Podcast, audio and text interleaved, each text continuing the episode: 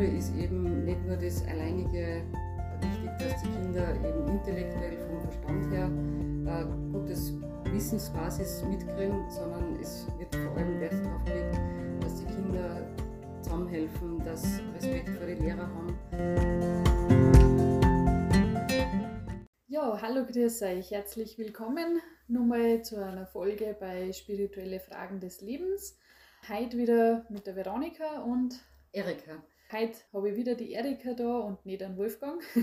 Freut mich vor allem heute, dass sie sich nochmal ausgegangen ist, Erika, dass du nochmal Zeit hast. Ja, gern. Und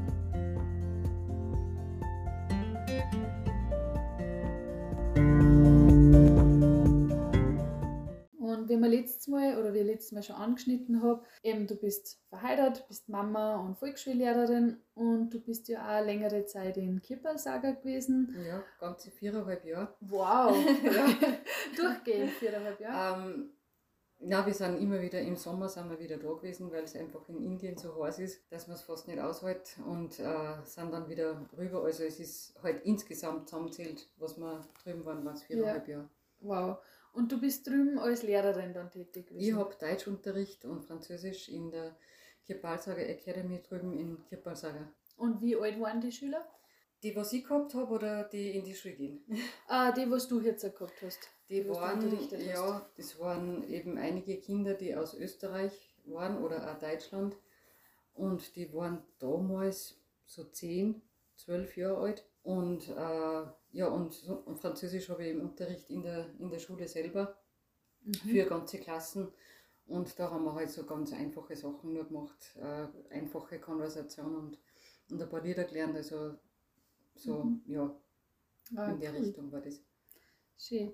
Ja, und für alle, die was jetzt denken, was Kippersager ist, also wir haben ja da schon mal eine Folge drüber gemacht, aber ganz kurz nochmal zur Erklärung. Kirpalsager ist immer Platz für alle, für alle Menschen, für alle Religionen oder beziehungsweise auch unabhängig von jeder Religion, mit einem Krankenhaus, einer Landwirtschaft und eben einer Schule. Wer es nochmal gern nachhören möchte, das ist in der dritten Folge eben alles nochmal genau erklärt. Genau, jetzt bist ja du eben dort Lehrerin gewesen und wie war die Zeit drüben? Wie leben die Kinder, wie leben die Jugendlichen dort die Spiritualität? Also wie, wie gestaltet sie das? Ja, da muss ich ein bisschen weiter ausholen. Ja, in der Kirpalsage Academy sind sehr viele Kinder, also um die 600 Kinder, von Kindergarten, Volksschule über Mittelschule bis äh, zur Matura. Äh, das ist eine englischsprachige Schule, die offen ist für alle Kinder eigentlich in der Welt unabhängig auch von ihrer Religion oder Nation. Es wird dort auch kein Religionsunterricht erteilt. Das ist vielleicht auch speziell. Die meisten Kinder kommen eben aus Indien derzeit. Ähm, es gibt aber auch Kinder aus westlichen Ländern, also aus, aus England, aus, aus Deutschland, aus Österreich. Und sehr viele Kinder kommen eben aus Kanada, Amerika oder Australien und äh, unter anderem eben auch England, weil äh, viele Familien aus, äh, aus dem Punjab auswandern, um dort einfach mehr halt Geld zu verdienen, weil es im Punjab oft begrenzt halt Möglichkeiten gibt, vielerlei Geschäftsleute auch. Und die schicken ihre Kinder dann wieder zurück nach Indien in der Schule, weil sie eben sehen, dass die Schulen im Westen bei uns oft sehr, sehr ja, äh, einseitig die Kinder unterrichten, sehr auf den Intellekt bezogen und auch sehr wenig eigentlich auf Werte vermittelnd unterwegs sind. Geschweige denn von irgendeinem spirituellen Hintergrund, außer halt christliche Schulen, aber da gibt es halt auch nur beschränkt bei uns im Westen. Vor allem möchten die Eltern dann, dass die Kinder auch die indische Kultur noch weiter kennenlernen und äh, möchten einfach ihre Kinder irgendwo in einer gewissen Sicherheit haben. Und äh, so gibt es in Indien eben nicht nur die Kirpalsager Academy als private Schule, sondern es gibt eben viele Privatschulen drüben, die einfach halt genützt werden von, von vielen Auslandsindern weil du gefragt hast, äh, wie die Kinder dort die Spiritualität leben. In der Schule ist eben nicht nur das alleinige wichtig, dass die Kinder eben intellektuell vom Verstand her äh, gutes Wissensbasis mitkriegen, sondern es wird vor allem Wert darauf gelegt, dass die Kinder zusammenhelfen, dass Respekt vor den Lehrern haben, dass äh, Menschlichkeit einfach gelehrt wird, dass diese ethischen Werte irgendwo äh, die Kinder vermittelt werden, dass man einfach zu einem Menschen wird im eigentlichen Sinn. Und das beste Beispiel ist eben der Plot selber, wo die Kinder lernen, was ist wichtig für einen Menschen, was macht einen Menschen eigentlich aus. Und da sehen sie eben als lebendiges Beispiel eben das Krankenhaus, das karitativ eben äh, hauptsächlich karitativ geführt wird, dass das eben offen ist für, für wirklich arme Menschen, die keine gute Versorgung haben, keine gute medizinische Versorgung haben, die eben kostenlos dann Medizin und Behandlung kriegen oder Operationen. Das heißt einfach, es ist ein Teil davon, den man wirklich praktisch sehen kann. Ein weiterer Bereich eben ist das Altersheim drüben in Kirpalsager, wo auch die Kinder sehen, dass die Alten praktisch da einen Platz haben, die auch medizinisch drüben versorgt werden, wenn es ihnen nicht gut geht, die mit einbunden werden nur in das alltägliche Leben, wenn sie irgendwie halt einen bestimmten Beruf haben, dass den, äh, wenn es möglich ist, irgendwo nur ausüben können. Manche sind eben im Alter, Altersheim auch Lehrer selber gewesen und unterrichten eben dann verschiedene Sprachen, nur alte Sprachen, ähm, wenn irgendwer eben den Bedarf hat. Also die werden einfach versucht, auch zum Einbunden werden in das alltägliche Leben. Und sie sehen einfach den Platz an sich, dass der so offen ist für alle Menschen, dass jeder hinkommen kann, dass jeder willkommen ist. Und die Atmosphäre, die dort ist, ist eigentlich ja, das Wesentliche, wo die Kinder dann einfach in einer gesunden, schönen Atmosphäre aufwachsen können. Und es gibt eben verschiedene Bereiche auch, die sehr stark eigentlich in der Schule verankert sind, wo die Kinder eben viel Sport machen. Also es gibt immer wieder äh, so große Tournamentsarme im im Jahr, wo äh, von anderen Schulen viele eingeladen werden, also Volleyball-Tournaments oder manchmal auch Fußball-Veranstaltungen. Äh, und Volleyball ist für mich, ich habe viele so Tournaments auch miterlebt. Und da sieht man irgendwie genau, auch wie die Mannschaften zusammenhelfen oder eben nicht zusammenhelfen. Und es ist sehr interessant auch zum Beobachten, je besser die Spieler miteinander kooperieren und je weniger, dass sie sich irgendwie beschuldigen, wenn jetzt einer einen Fehler macht, umso schlagkräftiger sind die eigentlich. Ja. Und dann gibt es Mannschaften, wo äh, dann jeder einfach nur halt der sein möchte, der gut ist und der gute Schüsse ähm, ja, hinlegt. Das ist wirklich für mich interessant gewesen zum Beobachten, wo man dann sieht, wenn dann die anderen Mitglieder eben von einer Mannschaft den dann volle beschimpfen, dass der jetzt da einen Schuss äh, verschossen hat, dann passiert einer genau im nächsten Augenblick nämlich auch ein Missgeschick und äh, sind sie eher im, im Hintertreffen. Also das kann man bei dem, ist auch irgendwie einfach ein Bereich, der, finde ich, ein gewisses Training ist, wie man mhm. eben gut zusammenhelfen kann und gut zusammenspielen kann. Dann gibt es eben äh, ja, äh, eigene Reitkoppel, wo die Kinder eben richtig, also coole Sachen machen, akrobatische Sachen mit Pferden, eben ganz schnell reiten irgendwie im Galopp und irgendwas aufspießen im, im Vollgalopp vom Boden mit einem so einer Art Schwert oder durch Reifen durchspringen, die brennen und also die müssen wirklich gute Beherrschung, Körperbeherrschung selber haben und müssen einfach auch halt das Pferd im Griff haben. Das ist auch irgendwie ein Bereich, wo man denkt, prägt die Kinder sicher sehr, die das drüben eben machen können oder machen dürfen.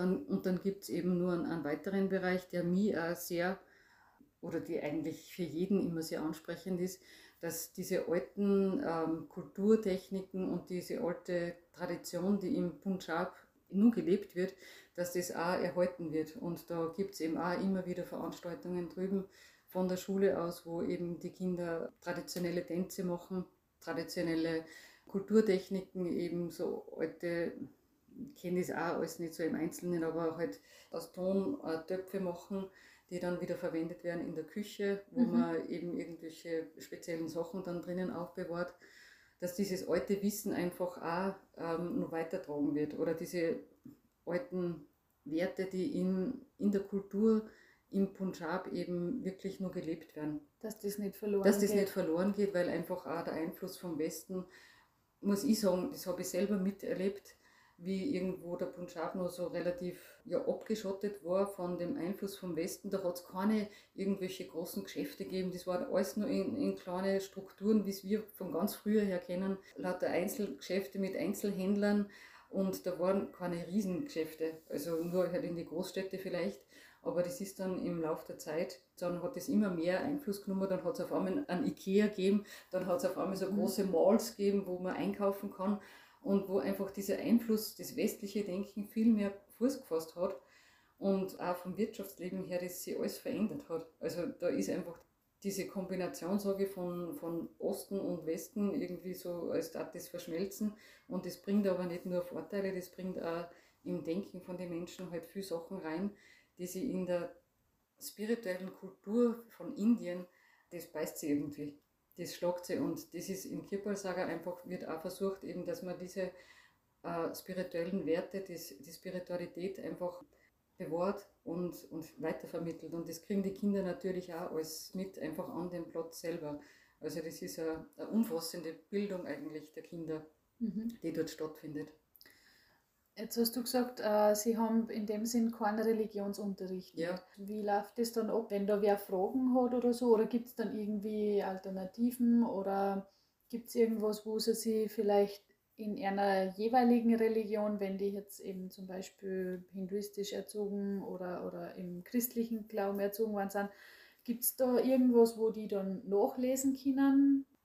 Ja, es gibt eben in, in Kipalsaga auch eine große Bibliothek die äh, die Schriften von allen großen Religionen enthält und die Schriften eben auch von St. Kipal sind in, in alle möglichen Sprachen, die zur Verfügung sind. Also gibt es jetzt in Deutsch, in, in Englisch, in Französisch, Italienisch gibt es ein paar Sachen, eben auf Hindi, auf Punjabi und es sind eben ganz viele äh, Schriften drinnen, die also so Sekundärliteratur ist über verschiedene Religionen und da kann eigentlich jeder äh, hingehen, kann sich die Bücher ausborgen kann dort lesen und kann auch mit den Menschen dort vor Ort in Kontakt treten oder auch reden.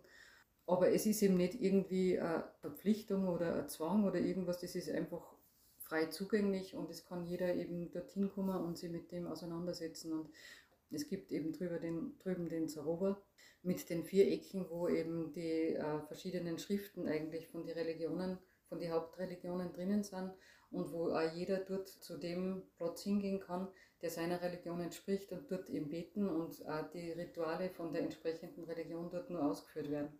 Das ist momentan zumindest äh, in der Ecke, wo das Ramayana für die Hindus eben drinnen ist. Da sind auch immer wieder so Zeremonien, also da können die Kinder hingehen, äh, die, die eben Hinduisten sind von ihrem Glauben her oder in der äh, Ecke, wo, wo der Guru Granth Sahib liegt, das ist die heilige Schrift von den Sikhs, können die Kinder dorthin gehen und beten und ich habe oft eben miterlebt, wie die Kinder dann eben auch äh, vor einer großen Prüfung äh, gehen sie oft dann eben in den Sarover und beten dann dort eben, dass sie ein gutes Ergebnis haben. das ist einfach, muss ich wirklich sagen, das, diese Grundlage der Spiritualität ist viel, viel äh, stärker auch eben in jedem Menschen dort in, in Indien, als wie das bei uns irgendwo der Fall ist. Also die, was ich irgendwo miterlebt habe, die bringen einfach schon viel mit weil einfach diese Tradition dort so verankert ist. Es ist nur lebendiger. Es ist erstens es lebendig, ist, es ist viel lebendiger, ja. Die äh, Religion der, der Sikhs zum Beispiel ist eben nur 500 Jahre alt. Und da ist dieses Wissen noch so stark da und so lebendig, die kriegen das einfach schon von Kindesbeinen an vermittelt. Das ist einer wie im Blut schon drinnen, kommt mir oft vor. Mhm. Ich habe einmal ein Erlebnis gehabt, da war ich in der sechsten Klasse, glaube ich, in der Kirbalsager Academy und habe dort eine Stunde gehalten. Und dann äh, habe ich gerade geredet irgendwie so und es war draußen ein bisschen so, ja, so, so düster und es war nicht so, so hell auch herinnen im, im Zimmer, im Klassengebäude, äh, im Klassenraum. Und dann habe ich mir gedacht, habe ich so geschaut in die, in die Klasse rein und denke mir, da, die Augen von den Kindern, die leuchten so schön. Mhm. Und alle haben mich angeschaut und haben, haben halt zugehört, was ich sage. Und sie haben mich angeschaut und ich habe mir gedacht, das sind wie so, so Lampen, die da, da drinnen haben. Die, die Augen haben so schön gestreut. Und das merkt man irgendwo einfach auch, dass die Kinder drüben ja noch irgendwie eine andere ja, Feindheit haben. Ich kenne viele Kinder mittlerweile oder habe viele Klassen schon geführt.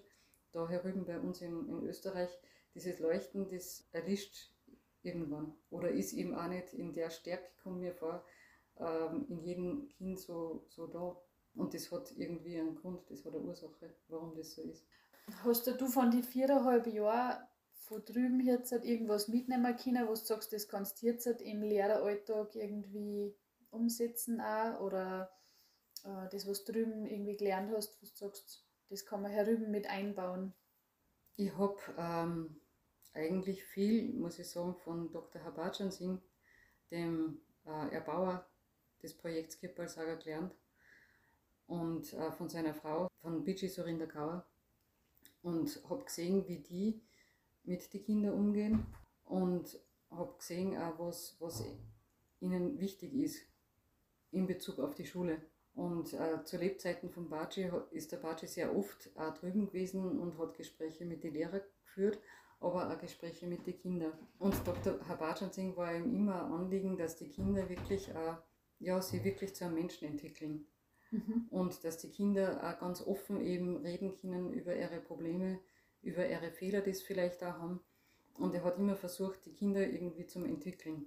Mhm. Dass einfach einen Schritt vielleicht weitergehen. Oder äh, oft ist es so gewesen, dass Kinder auch in die Schule gekommen sind, die Probleme gehabt haben daheim, die aus einem Zuhause gekommen sind, wo eben die Eltern irgendwie nicht gut waren mit den Kindern. Und er hat es dann einfach versucht, ihnen wirklich ein Selbstvertrauen zu geben und äh, sie wieder aufzubauen. Mhm.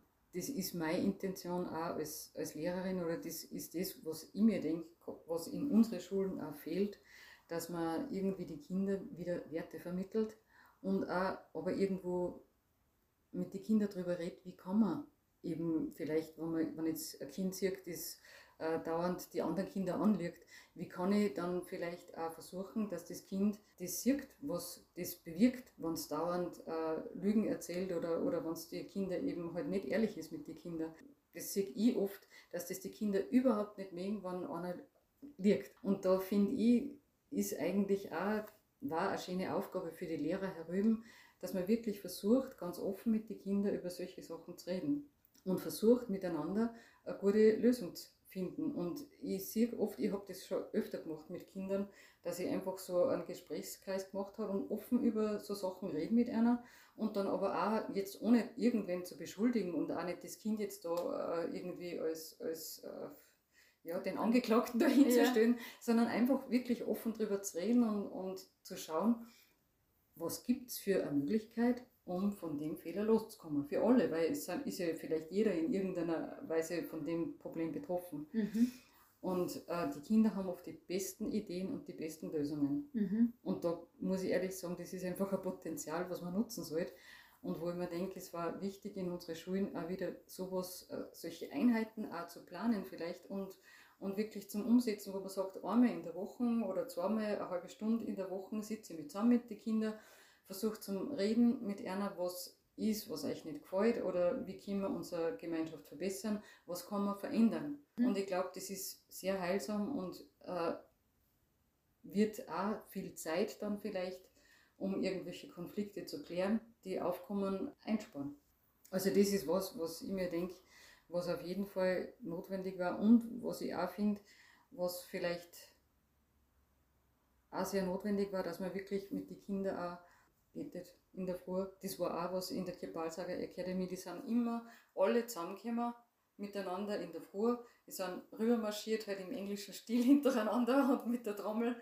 Und dann haben sie alle Kinder von der ganzen Schule versammelt, mit alle Lehrer zusammen. Und dann haben sie eben Bet miteinander, sie haben die Nationalhymne gesungen, okay, das ist vielleicht bei uns jetzt nicht mehr so angebracht, aber in Indien hält man halt einfach viel auf, auf die indische Nation auch. Es sind oft auch Lieder gesungen worden, eben spirituelle Lieder mit, mit schönen Texten und mit äh, ja, Instrumenten dazu. Und das ist auch was, was ich mitgenommen habe eigentlich von drüben, dass die Kinder so mit von innen her einfach singen und ich weiß es nicht, also das, die haben irgendwie, kommt mir vor, wenn sie dann äh, eben diese Schabbats singen, das bei uns, waren das halt irgendwelche christlichen Lieder vielleicht als Vergleich, aber das ist nun mal irgendwie was anderes.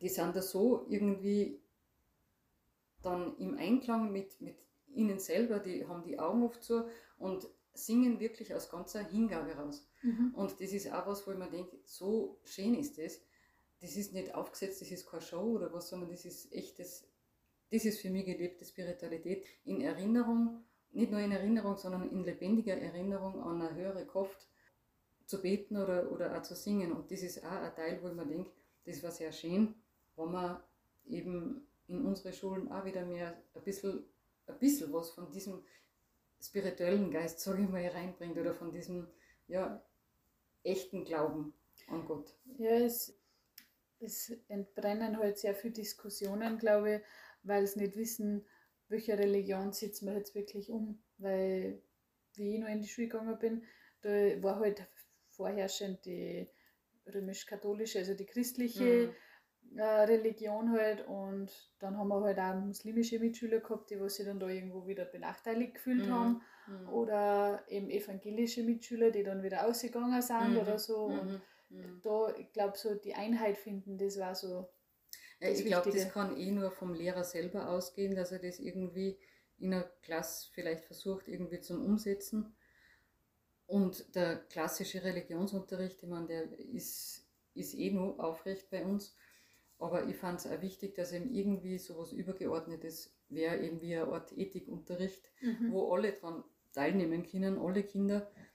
Und ich würde das auch durchaus sehen, als zumindest in die höheren Schulen, als äh, ja, reguläres Fach. Da ich mir wünschen, weil einfach da besser diese allgemeinen Fragen diskutiert werden können. Ja. Mit den Kindern. Die, äh, und gerade mit Jugendlichen, die haben so viele Fragen, denke ich, in der Richtung, wo sie eigentlich gern drüber reden würden. Und wenn das ein Lehrer macht, der ein bisschen Geschick dafür hat, dann kann man da auch ganz offen irgendwie miteinander reden und sich gegenseitig auch vielleicht helfen. Stimmt, ja, das ist schön. glaube, dann kommen wir für heute wieder zum Schluss. Ja. Danke, Erika, dass du wieder da ja, dir Zeit genommen hast. Ähm, ja, falls bei euch irgendwelche Fragen sind oder so, dann schreibt es uns voll gern. Es steht eh wie bei jeder Folge unten die E-Mail-Adresse oder ihr schreibt uns auch auf Instagram.